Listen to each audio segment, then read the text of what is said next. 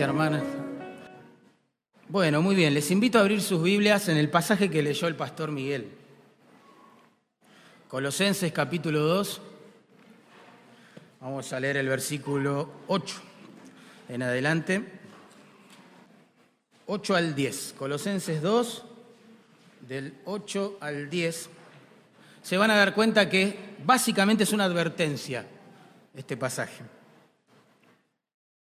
Dice así, mirad que nadie os engañe por medio de filosofías y huecas sutilezas, según las tradiciones de los hombres, conforme a los rudimentos del mundo y no según Cristo. Porque en Él, es decir, en Cristo, habita corporalmente toda la plenitud de la deidad, y vosotros estáis completos en Él que es la cabeza de todo principado y potestad. Si hay que ponerle un título a este pasaje, es obvio, sería algo así. Cuidado, que nadie te engañe. Versículo 8, noten, que nadie te engañe. Versículo 10, porque estamos completos en Cristo. Es decir, que el engaño tiene que ver con la suficiencia de Cristo. Como que el engaño lo que nos susurra al oído es, Cristo no alcanza. No es suficiente para salvar al pecador. El pecador tiene que hacer algo. No alcanza lo que hizo Cristo. Cristo no alcanza para santificar a los creyentes. Cristo no alcanza para satisfacer el alma de los creyentes. Necesitamos cosas ajenas a Él para sentirnos mejor y andar mejor en la vida cristiana. ¿Eh? Ese es el engaño. Como dijo un pastor, hoy se predica felicidad sin santidad, gracia sin conciencia de pecado, amor sin verdad y cristianismo sin Cristo. Cristianismo sin Cristo. Yo creo que ese es el engaño. Bien, los falsos maestros que se estaban filtrando en la iglesia de Colosas afirmaban justamente eso, que Cristo no era suficiente. No era suficiente para la salvación del pecador, no era suficiente para la santificación de la iglesia y menos aún para satisfacer el corazón de la iglesia. ¿Bien? Y como alternativa a eso, ellos presentaron un sinfín de ideas, ¿bien? De propuestas filosóficas, religiosas, que tenían aspectos místicos, aspectos legalistas, aspectos, este, digamos así, eh, ¿cómo decirlo?, ascéticos, ¿sí? Para reemplazar lo que supuestamente Cristo no nos puede dar. Y ese es el engaño, hermano. Nosotros estamos completos en Cristo, dice el versículo 10. El que tiene a Cristo lo tiene todo, todo. Y eso es lo que vamos a ver hoy. ¿eh? Entonces, noten que lo que Pablo hace para rebatir esta falsa idea es que es contrastar, por un lado, las deficiencias de las especulaciones que presentaban estos hombres en el versículo 8 con la suficiencia de la persona de Cristo que Pablo explica en versículos 9 y 10. Así presenta el tema Pablo. Contrasta las deficiencias de la religión, de la especulación humana, versículo 8, versus, digamos, la suficiencia del Evangelio, de la persona, de la obra de Cristo. ¿Sí? Bueno, planteado el tema, vamos a orar que Dios se glorifique con su palabra. Señor, Señor amado, siempre tu iglesia fue tentada a pensar que la obra de tu Hijo no es suficiente.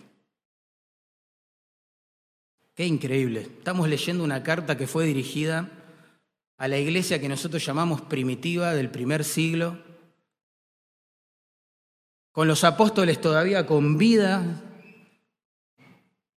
enviando cartas inspiradas a estos grupos, privilegios asombrosos que estos hermanos tuvieron, aún así eran tentados a pensar, como lo somos tentados a pensar nosotros hoy, que necesitamos algo aparte de Cristo, Señor. Qué triste, guárdanos de caer en semejante error, en semejante engaño. Por favor, Señor, glorifica a tu Hijo con este párrafo de la Escritura. Que si hay alguien que no lo conoce, que lo llame, Señor, al arrepentimiento y la fe, que se convierta en un seguidor de tu Hijo. Y a los que te conocemos, Señor, por favor, mostranos la grandeza de tu Hijo, la gloria de tu Hijo, la majestad de tu Hijo, la suficiencia de lo que Él hizo por nosotros. Y que podamos retornar a nuestro primer amor, a un amor sencillo, simple, centrado en la comunión con tu Hijo. Bendice por favor tu palabra, Señor. Te lo pedimos en el nombre de Jesús. Amén. Y amén. Bueno, dividimos el párrafo en dos. Punto uno, las deficiencias de las especulaciones humanas, versículo 8. ¿Eh? Noten que el versículo en realidad se introduce mediante una advertencia solemne, seria. Dice, mirad que nadie los engañe. El verbo que ahí se traduce mirad significa estén alertas. Hermanos, presten atención. No se duerman, esa es la idea. Se trata de, de ponernos en guardia, de, de despertarnos, de abrir los ojos, de aplicar discernimiento, ¿bien? De no ser simples y creer cualquier cosa que se dice en nombre de Jesús. ¿Sí? Cuidado, abran los ojos. Estamos en peligro, eso es lo que quiere decir Pablo. Ahora, si nos manda a abrir los ojos y nos advierte en cuanto a estos engañadores, es porque los engañadores claramente atacan, en primer lugar, a las ovejas que se duermen. Claramente. Seducen a las ovejas que se aíslan del rebaño. Seducen a las ovejas que han dejado de cultivar sus almas en oración, con las escrituras, con la comunión fraternal la Santa Cena y todos los medios de gracia que el Señor nos dio. Cuando estas personas ven una oveja así, débil, confundida, atacan. Y esto no es algo que se le ocurrió a Pablo y lo dejó escrito en este texto. Jesús también nos advirtió con estas palabras, guardaos de los falsos maestros que vienen a vosotros con vestidos de ovejas, pero por dentro, ¿qué son hermanos? Lobos rapaces. El problema con los falsos maestros es que vienen vestidos de ovejas y que están entre nosotros. ¿Sí? Ese es el punto por el cual nosotros tenemos que estar, uff, súper alertas, súper despiertos, ¿bien? En plena comunión con el Señor. ¿Qué hacen estas personas? Engañar. Mirad que nadie los engañe, dice Pablo. ¿Saben que ese ese término que se traduce ahí, engañar, ese verbo, significa literalmente llevarse la presa. Llevarse la presa. Imagínense. Eh, la idea es que estos falsos maestros, a, través de sus enseñanzas eh, y de sus engaños, obviamente, secuestran, esa es la idea, ¿sí? Las almas de las ovejas y las desvían del camino simple, sencillo de la fe, que se trata de la suficiencia de Cristo. Bien, tremendo. Eso está pasando, hermano, por todos lados. En iglesias evangélicas, bautistas, pentecostales, hermanos libres, reformadas. Está pasando en todos lados. Todos lados. La meta del engañador, hermanos, es justamente agarrar esa oveja que se ha aislado, se ha dormido, se ha descuidado, ha perdido la noción de que está en una batalla espiritual y cazar su alma, esa es la idea. Ellos lo que hacen es cazar a esa persona porque tienen intereses sobre esa persona. Quizás le interesa la admiración de esa persona, quizás le interesa cosechar seguidores como esa persona, quizás le interesa el dinero de esa persona. ¿Sí? Son cazadores de almas, cazadores de almas. Y para casarlas tienen que convencer a esas almas de que Cristo no es suficiente, que lo que ellos les ofrecen sí lo es. Hermanos. Y les voy a tirar una pista clave para identificar a estos falsos maestros, falsos falsos hermanos. Nunca se olviden de esto.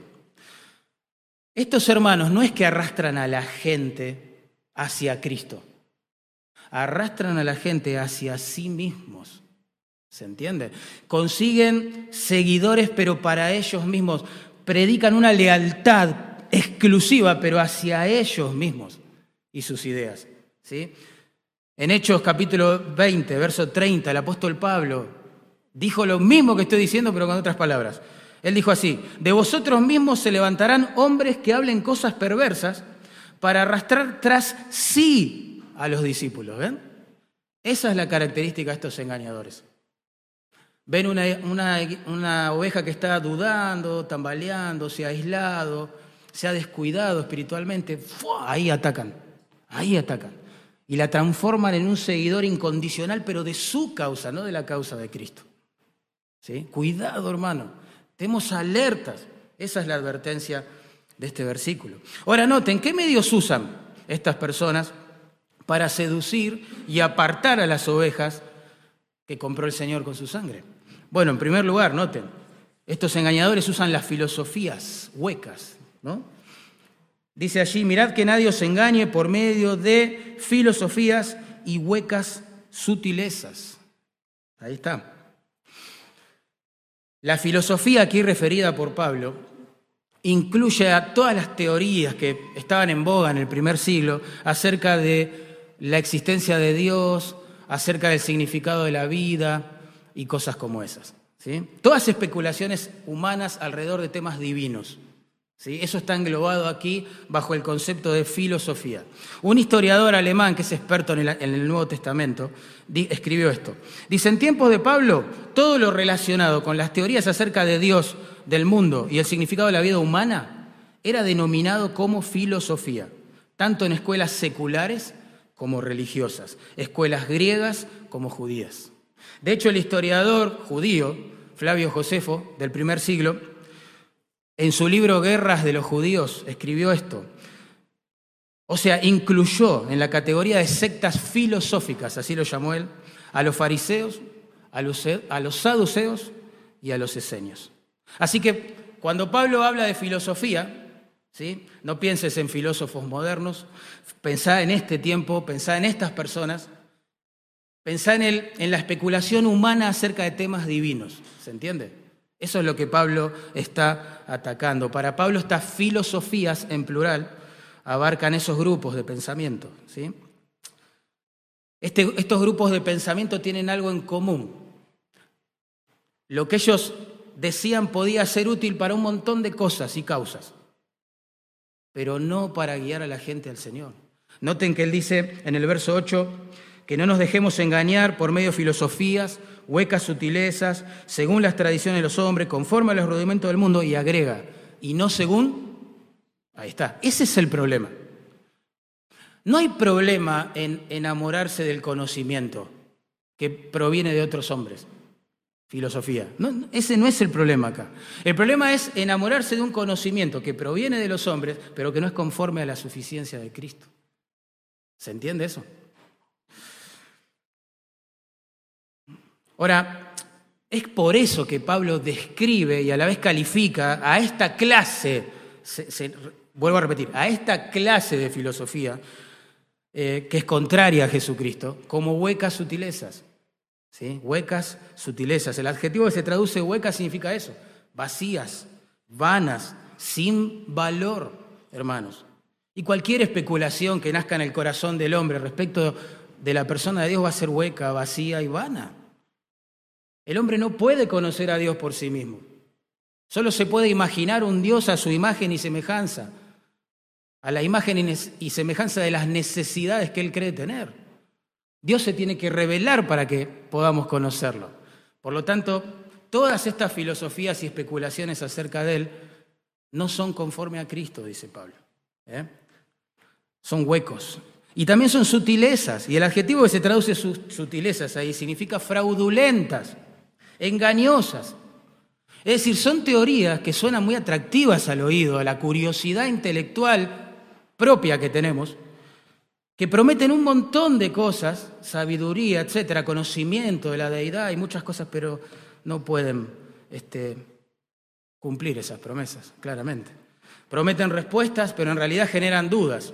Prometen certezas, pero generan confusión. Prometen expandir nuestra razón, pero lo único que logran es entristecer el corazón. Eso es lo que sucede. ¿Saben? Un exponente, por ejemplo, del existencialismo francés, dijo esto, escuchen por favor esto, el hombre está solo, abandonado en la tierra, en medio de sus infinitas responsabilidades, sin ayuda, sin otro propósito que el que él mismo se proponga. Imagínate, es desesperante pensar así, que estamos solos en este planeta. Impresionante. Pero eso es lo que propone toda, esta especulación humana respecto de las cosas divinas. ¿sí? divinas. Samuel Pérez Millo, nuestro pastor querido, dijo, ah, pensando en este texto, que aunque la sabiduría humana es útil para muchas cosas, es impotente para reconciliar al pecador con Dios. Y ahí está el problema. Ese es el problema, hermanos. ¿eh? Miren, ni toda la sabiduría de los grandes pensadores de la historia condensada en un libro, supongamos que pudiéramos hacer eso, le podría dar a sus lectores perdón de pecado, vida eterna, conocimiento de Dios, esperanza después de esta vida. Nadie, jamás, el hombre no puede darle estas cosas a los hombres. Así que hermano, tenés que elegir, tenemos que elegir como iglesia. O vamos a buscar respuestas al propósito de la vida y estas cosas en la especulación humana o vamos a buscarlas en la revelación divina. Claramente. Es mejor buscarlas en la revelación divina. Si vos querés servir, querés saber para qué sirve un objeto que nunca antes habías visto, por ejemplo, tenés dos opciones. Preguntarle al inventor o consultar el manual del usuario, ¿verdad? Si vos querés saber cuál es el propósito de la vida, la existencia de Dios, cómo es Dios y esas cosas, Tenés que preguntarle al autor de esa vida, a este autoexistente Dios, y consultar su manual, las escrituras. ¿eh? Así que, hermanos, los engañadores suenan muy cultos, muy preparados, muy profundos en sus especulaciones acerca de lo divino, de lo trascendente, pero la realidad es que no, no pueden darle al hombre lo que prometen. ¿sí? En segundo lugar, noten que este tipo de conocimiento, especulación humana, se sirve de dos fuentes, ¿bien? Para elaborar sus teorías. La primera, tradiciones humanas. Noten, dice allí, mirad que nadie os engañe por medio de filosofías y huecas sutilezas, según o conforme a las tradiciones de los hombres. ¿Ven? Las tradiciones de los hombres. Ese sustantivo que se traduce tradiciones describe aquello que, que es transmitido y retransmitido, que pasa de mano en mano, de boca en boca a través de los años. ¿Se entiende? Y ojo, hay que ser honestos con el Nuevo Testamento. Hay una tradición apostólica, doctrinal, que circulaba de boca en boca, de iglesia en iglesia, antes de que el Nuevo Testamento se escribiera, y esa tradición es correcta. ¿Bien? Porque es conforme a las escrituras que después se escribieron. Pero aquí la tradición que refiere Pablo es la enseñanza que se transmite también de boca en boca, de creyente en creyente, de iglesia en iglesia, etcétera, pero que nadie cuestiona en el proceso. Nadie se pone el lente de las escrituras para saber si eso es correcto o incorrecto. Y desde este punto de vista, hermanos, la tradición sirve para preservar el error de generación en generación, en generación, en generación. ¿Se entiende? Algo que pretendía ser bueno y santo termina siendo terrible para la vida de la iglesia. Porque el, hecho, el simple hecho de que las personas hayan, digamos, transmitido por muchos años algunas enseñanzas o algunas prácticas, no significa por sí que sean ciertas, correctas, agradables a Dios. ¿eh? El judaísmo del primer siglo, que es el contexto en el cual se manejó Pablo, digamos, en su ministerio, es un ejemplo de este error. Es un ejemplo. Ustedes recuerdan, sus maestros, digamos, eh, habían añadido tantas costumbres, tantos rituales, tanto, tanta ceremonia, tantos comentarios también a las palabras de Dios, inspiradas por Dios, que a la gente que los escuchaba les era muy difícil discernir qué era palabra de Dios y que era, digamos, tradición de sus maestros, ¿entienden? Y hasta el día de hoy nos pasa lo mismo a nosotros en las iglesias. No nos damos cuenta, estamos llenos de tradiciones. Repetimos cosas porque las escuchamos, porque otros las hacen y asumimos que, bueno, debe ser así, es doctrina inspirada por Dios. Y la iglesia se confunde. ¿Saben cuál es el problema serio con las tradiciones? Que con los años terminan, digámoslo así, colocándose por encima de las escrituras a nivel de autoridad sobre la vida de la iglesia. Ese es el problema, hermanos. Hay iglesias, por ejemplo, donde sus reglamentos, su constitución, tiene más peso que las escrituras. Es increíble. Y es más difícil cambiar un artículo de la constitución que enmendar un error doctrinal. Porque la gente se casó con las tradiciones de los hombres. Cuidado con eso. Nos puede pasar lo mismo a nosotros. ¿Eh? Jesús, hablando de estas tradiciones y del peligro que el pueblo de Dios corre al seguirlas, sin examinarlas, obvio, dijo, este pueblo de labios me honra, mas su corazón está lejos de mí. Y explica por qué. Pues en vano me honran, enseñando como doctrinas mandamientos de hombres. ¿Ven? Ese es el peligro. Los maestros hicieron de sus mandamientos, de sus tradiciones, una doctrina, ¿entienden? Como si hubiese sido inspirada por Dios. Tremendo peligro, tremendo peligro. Y vos decís, bueno, pero ¿será tan grave? Y sí, hermano. Ustedes saben, ¿no? Una mentira que se repite mil veces, dijo un dictador del pasado, se convierte en una verdad. Vos repetís muchas veces una mentira, una y otra vez y otra vez y otra vez, hasta que se mete en el inconsciente colectivo de las personas. Y ese es el problema con la tradición. Pensemos en la iglesia evangélica de hoy. ¿Cómo puede ser que el Evangelio de la Prosperidad, que nos hace pensar que el Hijo de Dios se sacrifica en una cruz para que seamos prósperos económicamente, se haya infiltrado en las iglesias? ¿Cómo, ¿Cómo pudo pasar eso? Pensemos un ratito, hermanos. Increíble, siendo que el mismo Hijo de Dios no tenía donde recostar su cabeza, ¿no? Su único bien en la cruz que se disputaron los soldados de manera burla era su túnica. Wow. Pero ¿cómo es que eso llegó a convertirse en doctrina en muchas iglesias? Bueno, alguien lo propuso, otros lo repitieron mil veces, la mayoría simplemente lo puso en práctica y muy pocos lo cuestionaron. Y quizás el Evangelio de la Prosperidad ha sido el engaño que ha causado más descrédito en la iglesia de Cristo qué sé yo, que otros. Increíble. ¿Cómo puede ser, hermanos?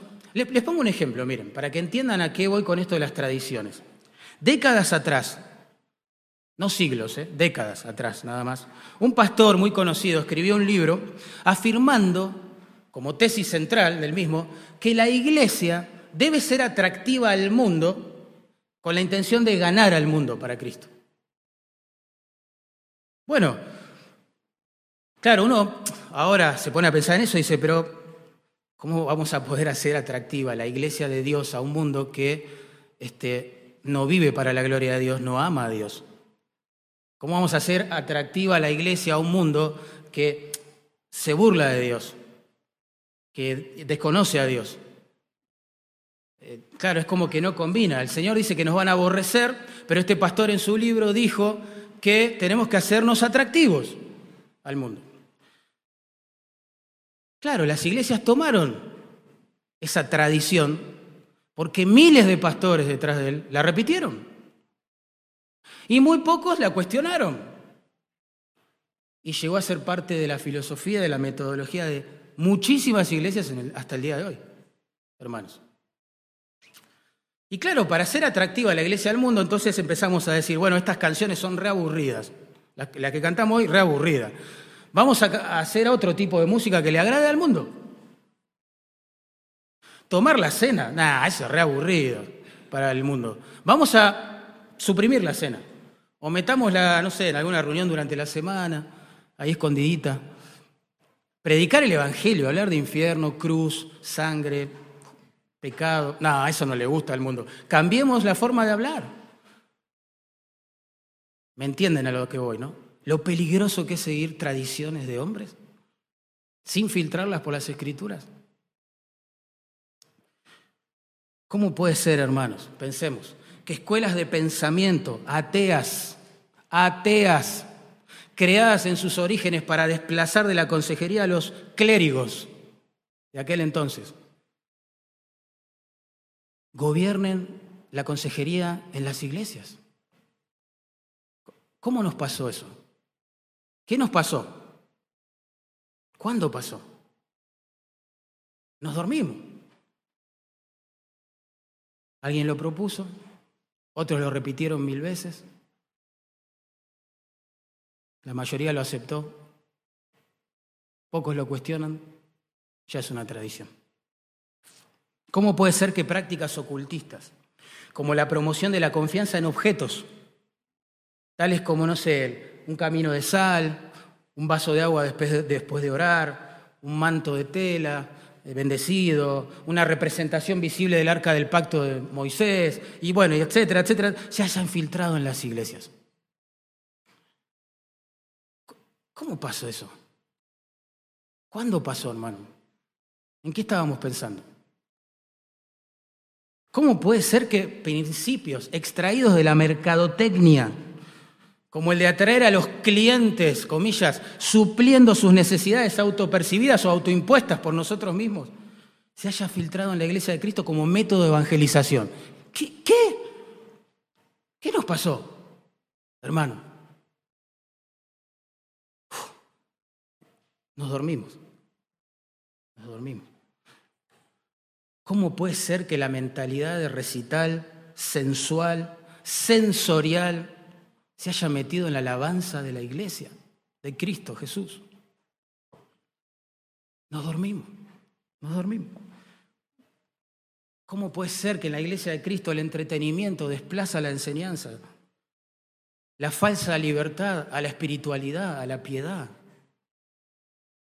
Y así podemos seguir.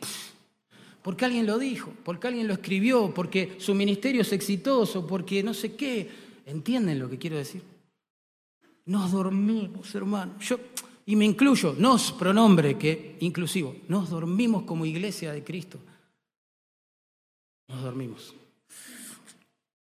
¿Y saben qué me preocupa de todo corazón y me lleva a orar y orar y orar? Por mí, por ustedes, por las iglesias del Señor en nuestro país. Es que con los años esas tradiciones, créanme, créanme, ya es doctrina incorporada en el ADN de las iglesias hermanos. Y el que no hace esas cosas es un retrógrado, un legalista, un cuadrado, espiritualmente hablando, se ha quedado en, la, en, el tiempo, en el medioevo, no es relevante con la cultura, etcétera, etcétera, etcétera. Qué tremendo. Pero los engañadores no solo usan las tradiciones de los hombres, sino los, las cosas elementales del mundo, como dice la versión de las Américas, que es más adaptada a lo que significa esta frase, ¿no? Rudimentos del mundo, conforme a los rudimentos del mundo. Ese sustantivo traducido rudimentos describe eso, como lo expresa la Biblia de las Américas, las cosas elementales, básicas, ¿sí? Y el mundo, ustedes saben, en el Nuevo Testamento es, es un sistema organizado, no hay que menospreciarlo, de creencias, de valores, que promueve la vida y la, felicidad sin Dios, ¿sí? O con un Dios que no es tan importante como para, digamos, señorear sobre nuestras vidas. ¿Se entiende? Dirigir nuestras vidas. Ese es el mundo. El mundo, hermanos, es como un camaleón. Toma a veces el color de la religión, a veces toma el color del ateísmo, del agnosticismo, de lo que sea, pero siempre cumple esta misma función, negar a Dios o relativizarlo. ¿Sí? Y el mundo, este es el problema, por eso la advertencia de Pablo, se mete en las iglesias. Es así. En Corinto, por ejemplo, pensemos, el mundo religioso, elemental, aceptado por la mayoría, la religión oficial, diríamos nosotros, que rodeaba a la iglesia incluía la inmoralidad, la fornicación como parte de sus cultos a sus deidades. ¿Cuál era uno de los grandes problemas que encontramos dentro de la iglesia de Corinto? La inmoralidad.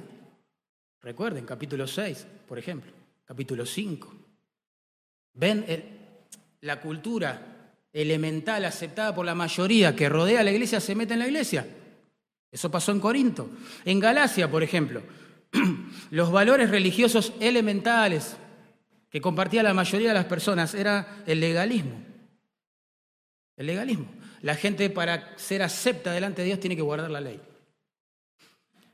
¿Cuál era uno de los grandes problemas que Pablo trata en la carta a los Gálatas? Que muchos de ellos querían volver a las obras de la ley. ¿Ven? Y en Colosas, hermanos, los maestros acá, descriptos como engañadores, eran dualistas platónicos. Eso lo sabemos por el contenido de la carta. Claramente ellos creían que el cuerpo, la materia en sí, era esencialmente mala, pecaminosa. Por eso en los versículos 20 al 23, que más adelante veremos, dice que hay que tratar mal al cuerpo. Algunos decían eso. Pero otros decían, a Dios no le importa lo que hacemos con el cuerpo porque esencialmente es malo ya, no tiene remedio. ¿sí? Entonces, ¿qué hacían? Como el alma pensaban que era buena, en esencia, decían, bueno, si el cuerpo es malo y a Dios no le importa lo que hagamos con el cuerpo, y el alma es mala, entonces yo puedo vivir como quiero, mientras que en mi alma yo esté conectado con Dios. ¿Se entiende? Imagínate el resultado de pensar así, hermano.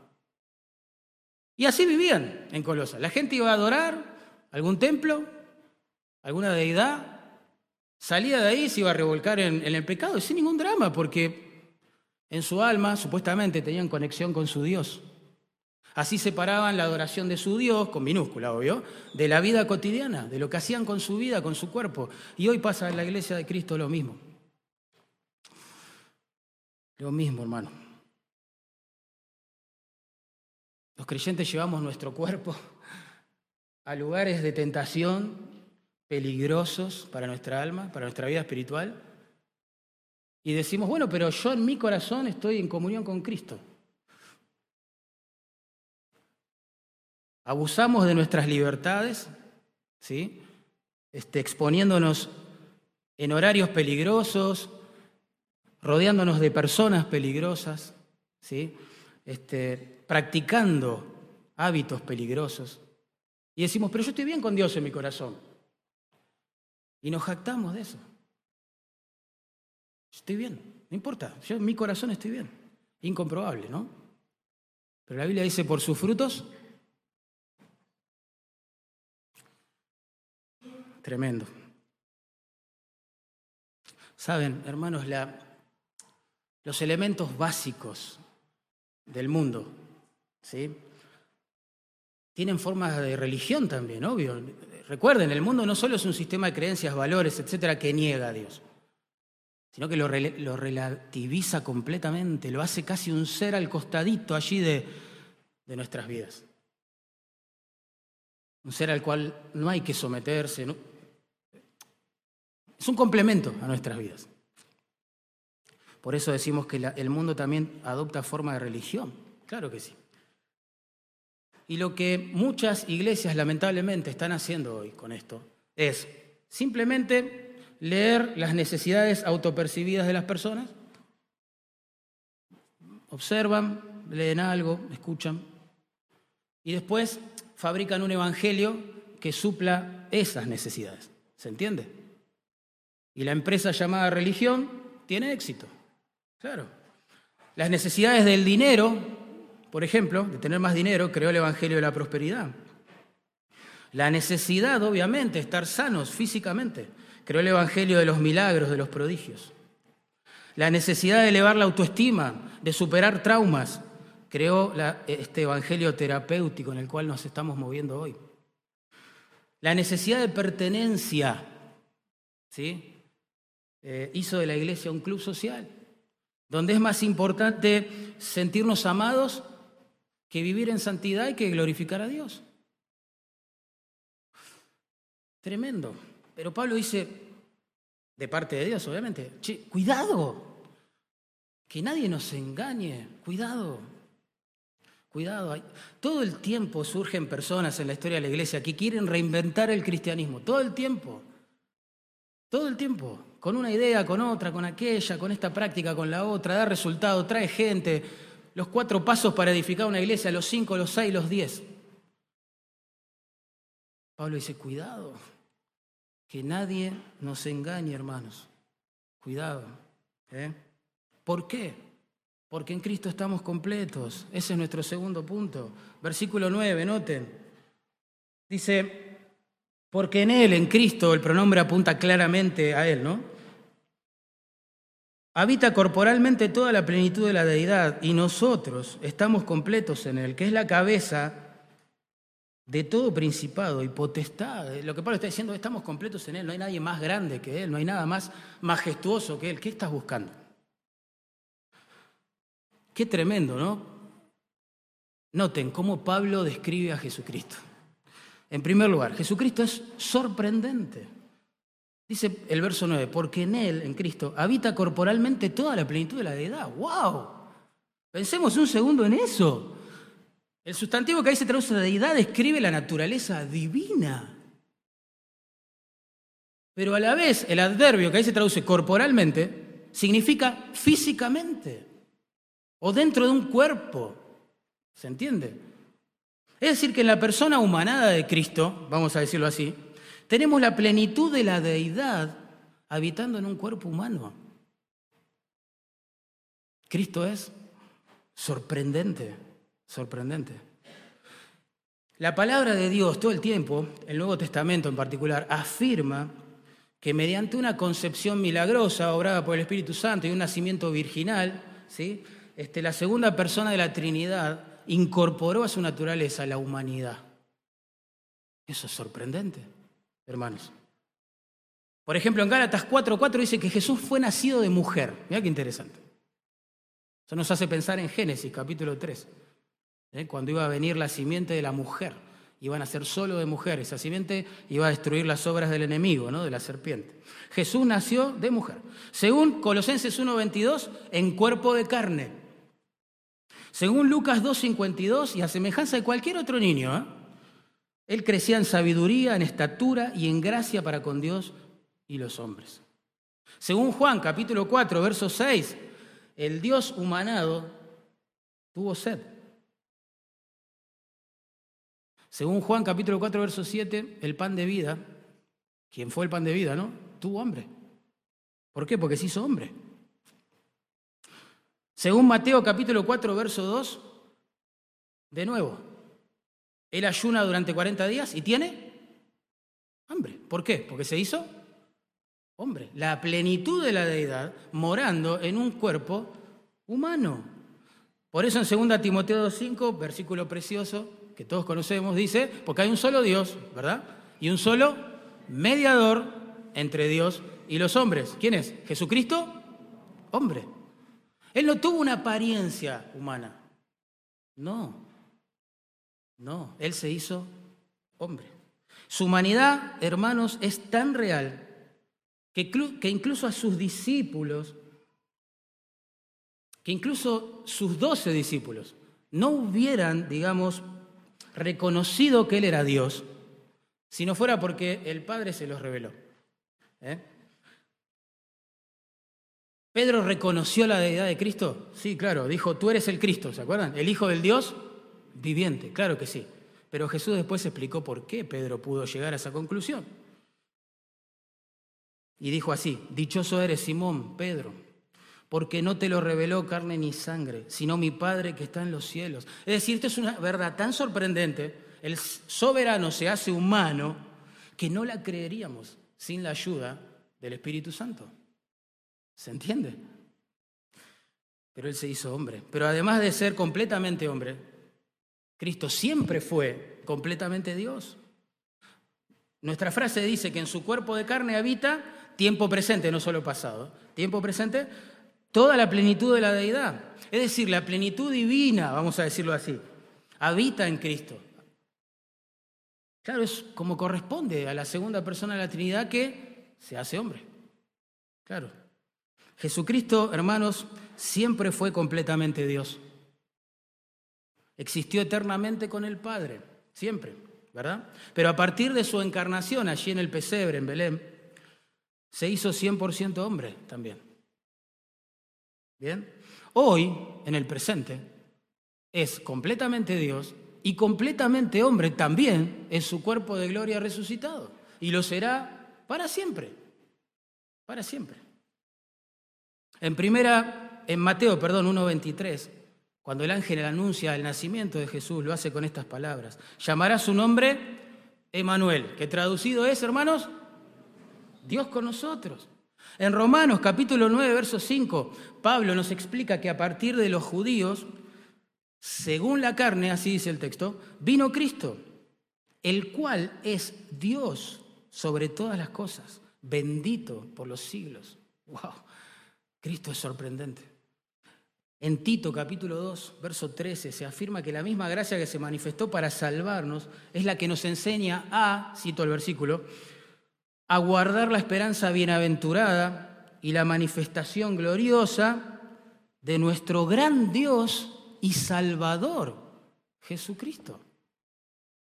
Jesucristo es sorprendente, es completamente Dios, siempre lo fue. Y a partir de su encarnación es completamente hombre también. En Juan 1.1, texto conocido, dice en el principio, que nos hace pensar en Génesis 1.1, ¿no? En el principio era, ya era. O sea, si trazamos una línea de tiempo y le llamamos principio, no es que el verbo comienza a existir ahí, sino que ya era. En el principio era el verbo.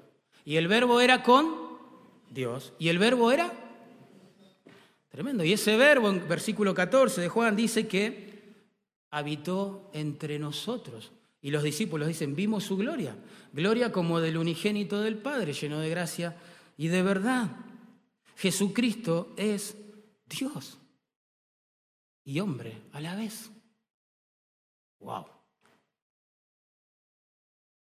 Hay tanto acá, pero se nos va el tiempo. Pero Jesucristo es Dios con nosotros, ese es el punto.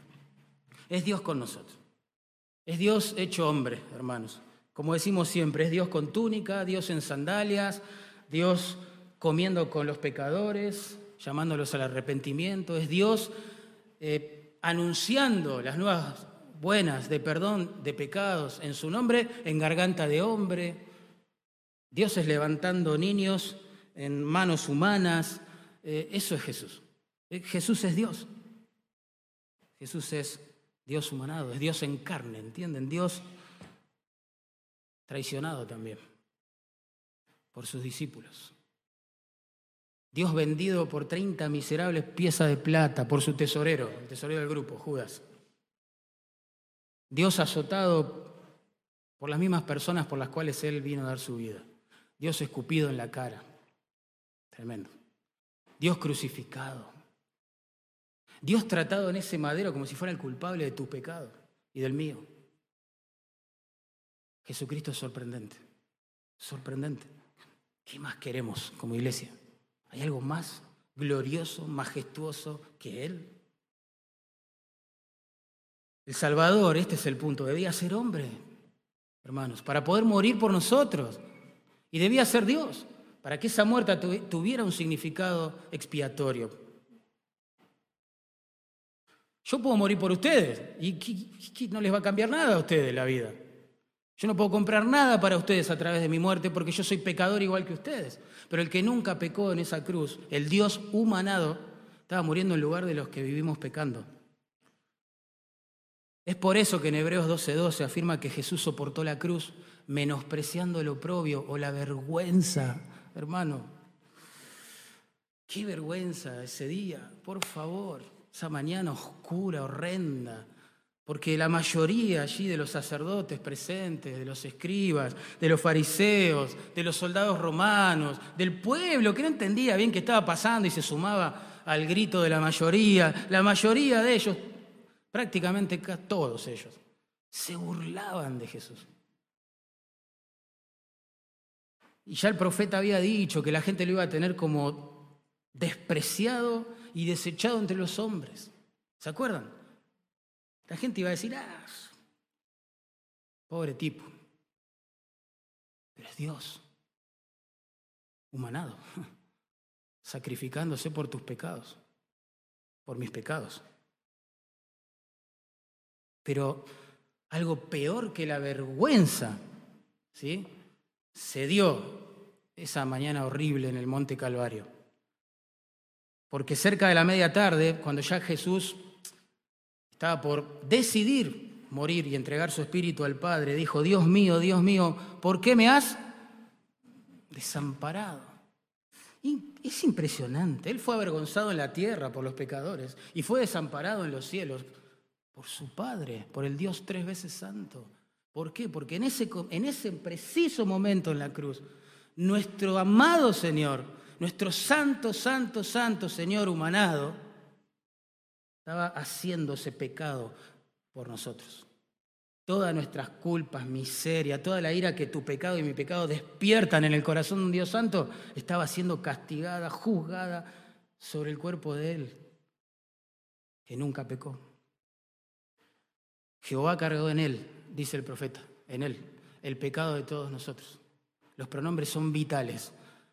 Los pecados son nuestros, pero los carga sobre Él, el Padre. Los juzga sobre el cuerpo de su Hijo. La condena que vos y yo merecemos por nuestro pecado cae sobre el que nunca pecó. De modo que todos los que hoy se arrepienten de su pecado y se vuelven a Jesús por la fe, ya no tienen condenación. ¿Por qué? Porque Él fue condenado. ¿Entienden? En nuestro lugar. Jesucristo es sorprendente, es sorprendente, hermanos.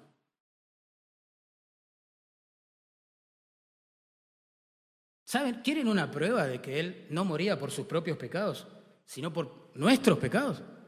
La tumba vacía. La paga del pecado es muerte. Si Él hubiera pecado, como nosotros, permanecería muerto. Pero la tumba vacía atestigua su santidad y la eficacia de su sacrificio. Solo Dios humanado puede satisfacer la justicia del Padre. Y eso es lo que pasó en la cruz. Jesucristo es sorprendente y por eso decimos en segundo lugar que es suficiente. En Él habita toda la plenitud de la deidad y miren cómo impacta eso en nuestras vidas. Dice, y vosotros estáis completos en Él. Claro, a ver, Dios lo ve y lo llena todo, ¿no? En Él somos, nos movemos y existimos, perfecto. Y puesto que en Jesucristo habita esa deidad, bueno, todos los que tenemos a Cristo ya estamos hiper completos, llenos. La gota que rebalsa el vaso llegó a nuestras vidas en la persona y en la obra de Jesucristo. Los creyentes lo tenemos todo en Él. Ese es el punto de Pablo. La plenitud de vida, hermanos, se halla en vinculación con Cristo. Eso es, hermano. Ninguna de las cosas que anteriormente mencioné como tradición en la forma de hacer iglesia que tenemos hoy puede dar esto. Salvación, santificación, satisfacción en el corazón de la iglesia. Solamente Cristo. Hermanos, nosotros acá podemos hacer un show, un espectáculo, romper todo, luce, humo. Puede bajar el pastor de una plataforma así láser. Créame, nada de eso puede darle vida a un muerto en sus delitos y pecados. Mis hermanos, ¿qué nos pasó, no? Que Dios nos ayude. Yo me siento parte de la iglesia de, de Argentina, de Cristo. Lo que pasa nos pasa.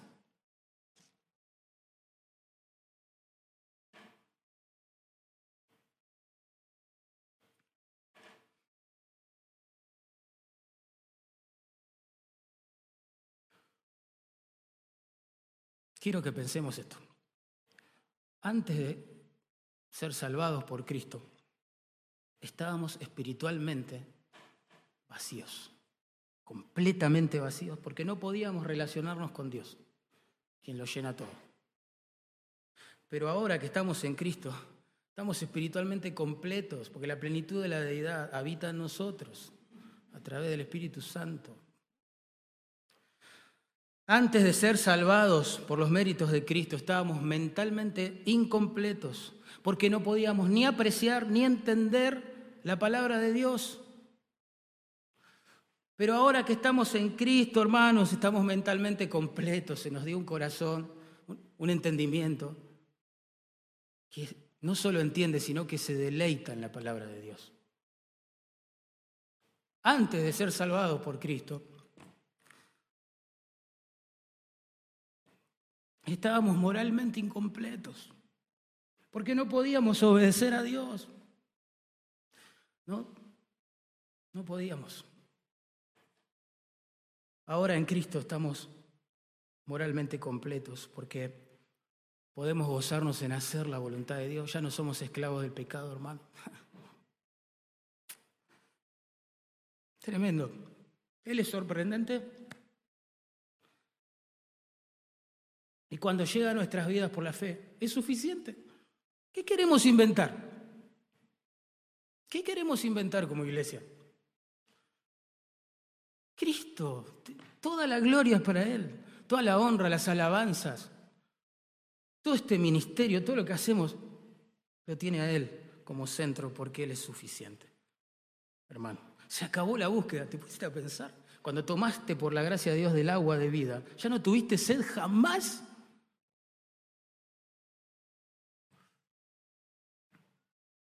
Por tanto, hermanos, me parece una falacia tremenda decir que los que estamos completos en Cristo precisamos de alguna especulación humana para ser salvos o para ser santos o para ser felices, satisfechos espiritualmente hablando.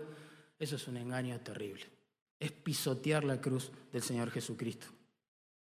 Hermanos, necesitamos más comunión con Cristo, eso sí. Necesitamos caminar con Cristo. Necesitamos obedecer la palabra de Cristo necesitamos hablar en el nombre de Cristo a este mundo. Eso sí, claro que sí. Nunca somos tan felices, tan plenos los creyentes, aún en medio del dolor, de la oscuridad, como cuando estamos en comunión con Cristo, hermano. Porque Él es no solo sorprendente, sino que es suficiente. Y es el Señor. Con Él no se juega, hermano. Nosotros no estamos acá para jugar a la iglesia. A ver, vamos a inventar una iglesia. No, acá se hacen las cosas como Él dice. A pesar de lo que cualquier hombre pueda decir, incluyendo el pastor. Acá se hace lo que Él dice. Miren cómo termina nuestro texto. Dice, vosotros estáis completos en Él, que es la cabeza de todo principado y potestad. Él es el Señor. Los falsos maestros de Colosas enseñaban que Jesucristo era una especie de emanación, emanación espiritual de la, que provenía de la deidad y lo colocaban como si fuera al mismo nivel, digámoslo así, de deidad, de majestad que un ángel, por ejemplo. Era una emanación de Dios, un ser subordinado y creado por Dios también. ¿Se entiende? Como los arrianos de hoy, los testigos de Jehová que dicen que Jesús es un ser creado por Dios, la primer creación de Dios. Pablo explica claramente, ya explicó que Jesucristo es 100% Dios, 100% hombre a partir de su encarnación y que es 100% Señor. 100% Señor. Acá dice que Él es la cabeza, la autoridad final sobre los principados y las potestades. ¡Wow! Ustedes saben que es una forma de referirse a los seres angelicales en el Nuevo Testamento. Es lo que dice Pedro. En 1 Pedro 3:22 dice que Cristo está sentado a la diestra de Dios. Así dice el texto. Y a Él están sujetos ángeles, autoridades y potestades. Cristo es Señor en el cielo. A su voz tiemblan todos en el cielo. Con un chasquido nada más de sus manos, ¡pum! Todos vuelan a hacer su voluntad.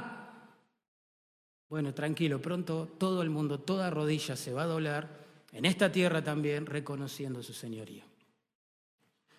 En Filipenses 2.9, ¿se acuerdan? Claramente se nos dice eso. Toda rodilla se doblará ante el nombre y la majestad de nuestro Señor. ¿Eh? Si en este salón ahora, imagínense, estamos todos acá escuchando la predicación o reunidos, y en este salón de golpe entra una celebridad, no se entra Messi, ponele. Quizás nos daríamos vuelta, ¿no? De a poquito, de a uno, así. Y quizá algún fanático, no sé, hasta se ponga en pie, ¿no? Y lo mire, wow, llegó Messi. Tremendo. Pero si entrara el Señor físicamente visible, nadie quedaría en pie, ni sentado. Nos postraríamos de rodillas y le llamaríamos Señor. Vos sos sorprendente, suficiente. El Señor, ayúdanos a serte fieles, fieles, fieles por la gracia de Dios. Saben, este, este pasaje a mí me hace pensar un montón. ¿Se acuerdan? Cuidado que nadie te engañe, versículo 8, porque estamos completos en Cristo.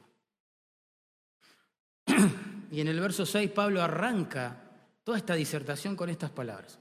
Por tanto, dice, de la manera que habéis recibido al Señor Jesucristo, andad en Él. Ahí está, ahí está. Ese es el punto. Nadie nos tiene que correr de ese lugar. ¿Se entiende? En algún momento del pasado, esta gente, y nosotros también, por fe y por gracia, recibimos a Jesucristo. ¿Verdad? ¿Alguien puede decir eso con certeza? ¿Quién aceptó al Señor por la gracia de Dios? Bien. Tremendo, ¿no? Vos lo aceptaste porque Él te aceptó primero, obviamente. Lo buscaste porque Él te buscó primero. Pero nos rendimos a Él, ¿verdad? De esa misma manera, dice, ahora en el presente, anden, caminen en Él. Eso es lo que está diciendo. En algún momento del pasado, hermano, el Señor nos salvó. Y pensá en ese día o en ese momento o en esa circunstancia en que el Señor te dio vida. Pensá un segundo en ese momento. Un segundo. En ese momento. ¿A vos se te hubiera ocurrido cambiar la comunión con este nuevo Señor que acababas de conocer por tradiciones evangélicas? ¿Por leyes de los hombres? Ni loco. Dame a Cristo, decías vos. Tremendo. Quiero a Cristo. Gracias a Dios por mostrarme a Cristo. No, ni se te hubiera ocurrido. ¿Te imaginabas en aquel entonces, cuando Él te salvó, que Él no era suficiente para salvar? ¿Que Él no era suficiente para encargarse de tu vida? ¿Se te cruzó por la mente cambiarlo por otro Cristo? Sé honesto. ¿Se te cruzó por la mente buscar otro Salvador? No sé. No, hermano. Y de esa misma manera, cuando Él se cruza en nuestra vida, nos salva. Y nosotros, wow, decimos, se acabó la búsqueda. De la misma manera hay que vivir hoy, dice Pablo. De la misma manera. que nadie nos engañe, porque en Él estamos completos. Andad en Él. Vamos a casa pensando en esa frase imperativa. Andad en Él, andad en Él. Es un llamado a compartir todos los aspectos de la vida con Él, hermanos. A caminar con Cristo, a trabajar de lunes a viernes, de lunes a sábado con Cristo, a ministrar en nombre de Cristo, a esparcirse ¿sí? en comunión con Cristo. Es la vida con Cristo, es vivir cada día con Cristo, como decía un corito que cantábamos antes. Es un llamado a despertarse y lo primero que uno hace es hablar con Cristo, a recostarse pensando en Cristo. Es un llamado a enfrentar las pruebas, el dolor, la angustia en comunión con Cristo y con la paz de Cristo. Es un llamado a tratar con el pecado remanente en nosotros, ¿eh? las tentaciones, los fracasos espirituales, las caídas, eh, las ofensas a la luz de la cruz de Cristo y de las promesas de gracia que nos trajo Cristo. Y yo te pregunto, mi hermano, pensando en aquel momento en que el Señor te salvó, ¿vos te acordás? ¿Te acordás cuando Cristo era todo para vos?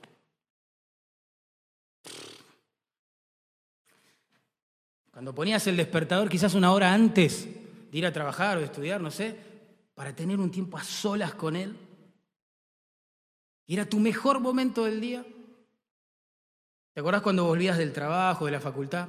Solo, pero alabando su nombre, orando en tu corazón a Él, con Él caminando con Él. ¿Te acordás cuando te gozabas en las pruebas? No te quejabas, te gozabas en las pruebas. Cuando te conmovía su palabra, hasta lo más profundo del alma. ¿Te acordás cuando le prometiste que ibas a vivir solo para Él? Pasaron los años quizás para algunos, décadas para otros, meses para otros, no sé.